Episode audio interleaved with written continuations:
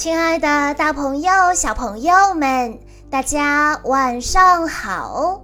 欢迎收听今天的晚安故事盒子，我是你们的好朋友小鹿姐姐。今天我要给大家讲的故事，要送给来自江苏省南京市的田园小朋友。故事的名字叫做《伟大的一步》。伟大的人都有一个特点，就是坚持不懈地爱着自己所热衷的事业，并一生为之奋斗不息。今天，第一个登上月球的人就要来讲一讲他的故事。一九三二年。两岁大的尼尔·阿姆斯特朗偶然观赏了一场飞行比赛，色彩鲜艳的小飞机“咻”的一声飞快地掠过阿姆斯特朗父子的头顶。这些飞机沿着三角形的航道飞行，螺旋桨的转动声轰隆隆地划过天际，听起来好像永无休止的雷声。这一幕很壮观，深深地印刻在阿姆斯特朗幼小的心灵里。四年后，他平生第一次乘坐飞机，他紧紧地抓住这次难得的机会。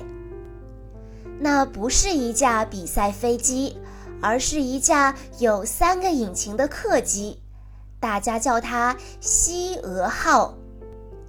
这架飞机在小城的机场载客，一次可以载十二名乘客。阿姆斯特朗兴致勃勃地跟着爸爸登上飞机，坐在柳条编织的座椅上，兴奋地系好安全带。引擎发出一阵巨大的噼啪声后启动了，飞机就这样驶出跑道，缓缓升空。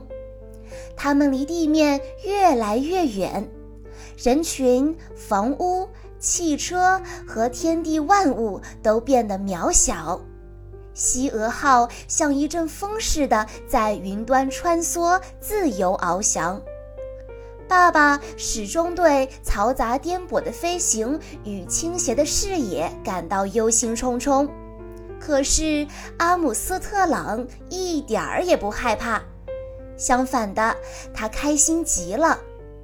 阿姆斯特朗阅读飞行杂志，并学着制作五毛钱的飞机模型。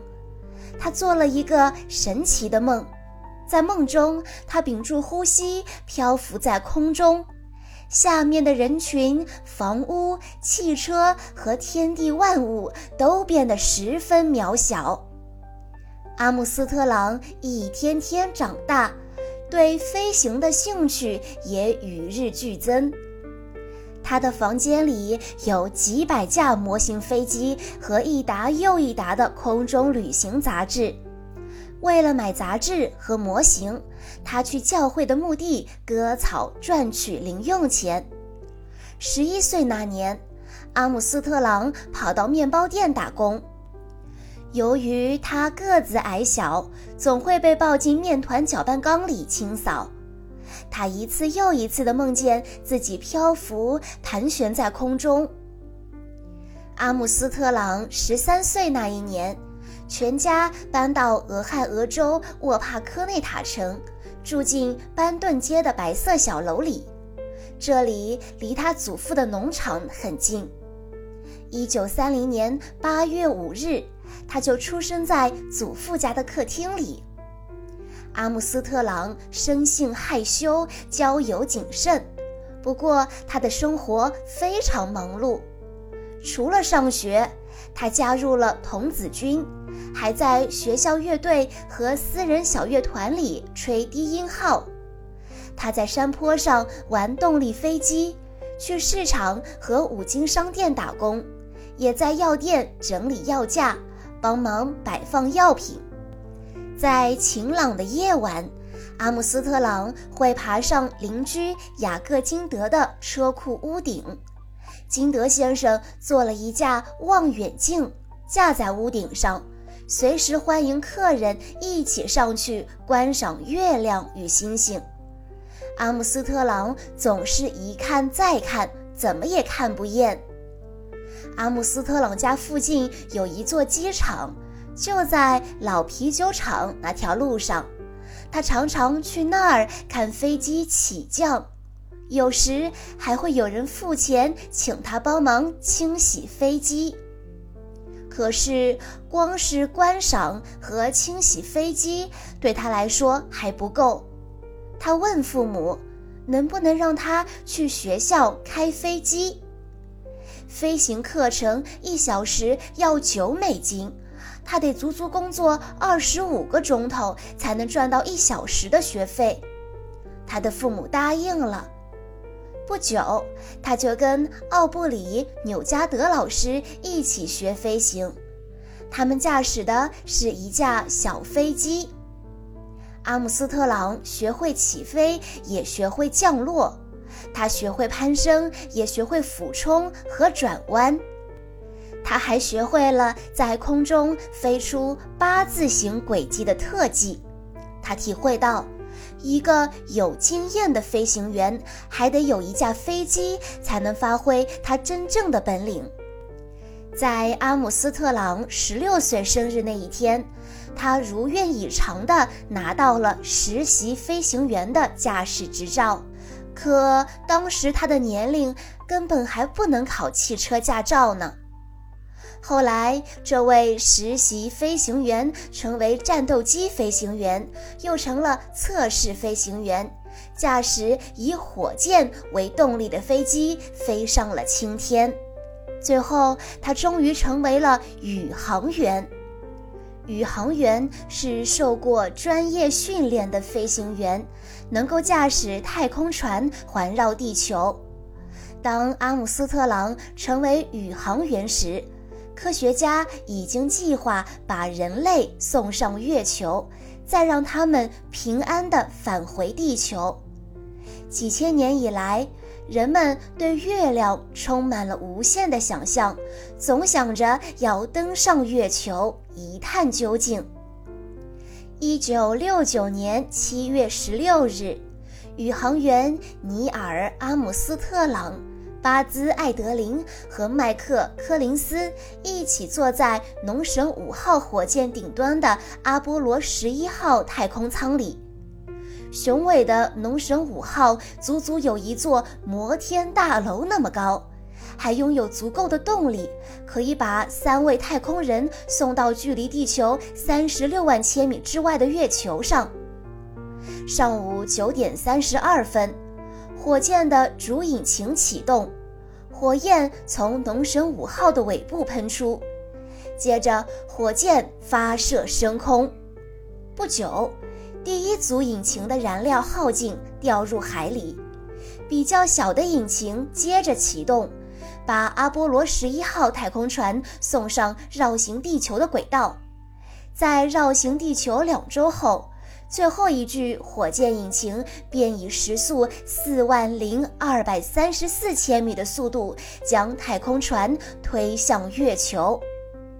阿姆斯特朗、艾德林和柯林斯在漆黑的太空中飞行了四天，太阳的光线炽热无比，阴影下却寒冷动人。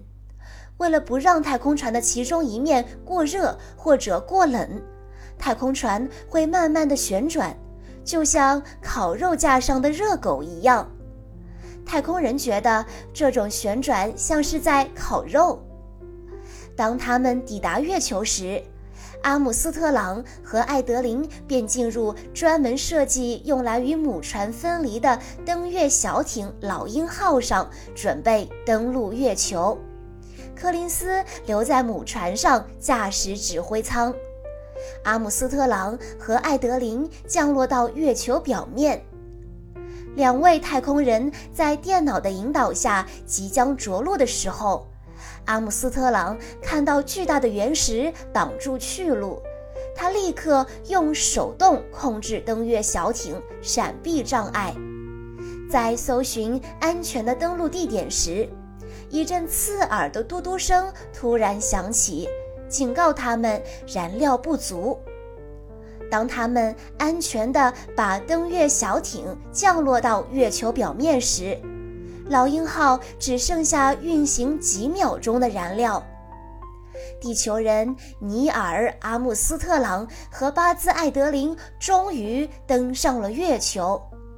他们穿着太空服，戴着头盔，打开登月小艇的舱门时，月球就在他们面前，雄伟壮阔，空无一人。阿姆斯特朗步下旋梯，一跃跳上了月球的表面。特殊设计的摄影机让地球上的六百万人同时见证了这一瞬间。阿姆斯特朗对着麦克风说出了这一句名言：“这虽然是我的一小步，却是人类的一大步。”这次登月，他要替科学家收集月球上的石块，以供日后研究。工作时，他的靴子在尘土上留下了足迹。一百万年后，他的脚印可能还会留在那儿。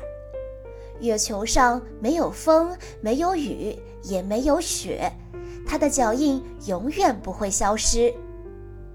艾德琳跟着步下旋梯，踏上月球表面。地球高高的悬挂在他们上方黑漆漆的天空中，映入眼帘的是一团螺旋状的白色云团。云团底下依稀可以看见非洲大陆。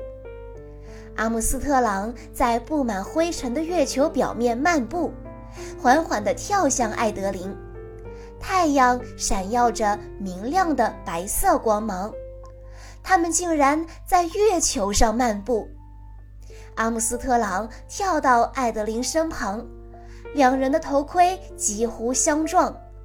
艾德琳绽放出灿烂的笑容。阿姆斯特朗伸手拍拍同伴的肩膀。阿姆斯特朗说：“神奇吧？”一九六九年七月二十日，尼尔·阿姆斯特朗登上月球，成为家喻户晓的大英雄。可是，深藏在他内心的仍然是俄亥俄州沃帕科内塔城那个平凡小男孩的记忆。这个小男孩热爱读书与音乐。这个小男孩生性害羞，交友谨慎。这个小男孩梦见自己屏住呼吸，漂浮在空中。当孩子对事物表现出强烈的兴趣时，请家长们一定要好好把握这个难得的机会，好好培养他们，因为他们很有可能就是下一位阿姆斯特朗呀，小朋友们。阿姆斯特朗从小就喜欢飞机模型，喜欢飞机。他坚持不懈地爱着自己所热衷的事业，并为之不断地努力奋斗。最后，他成为了一名宇航员，成为了第一个登上月球的人。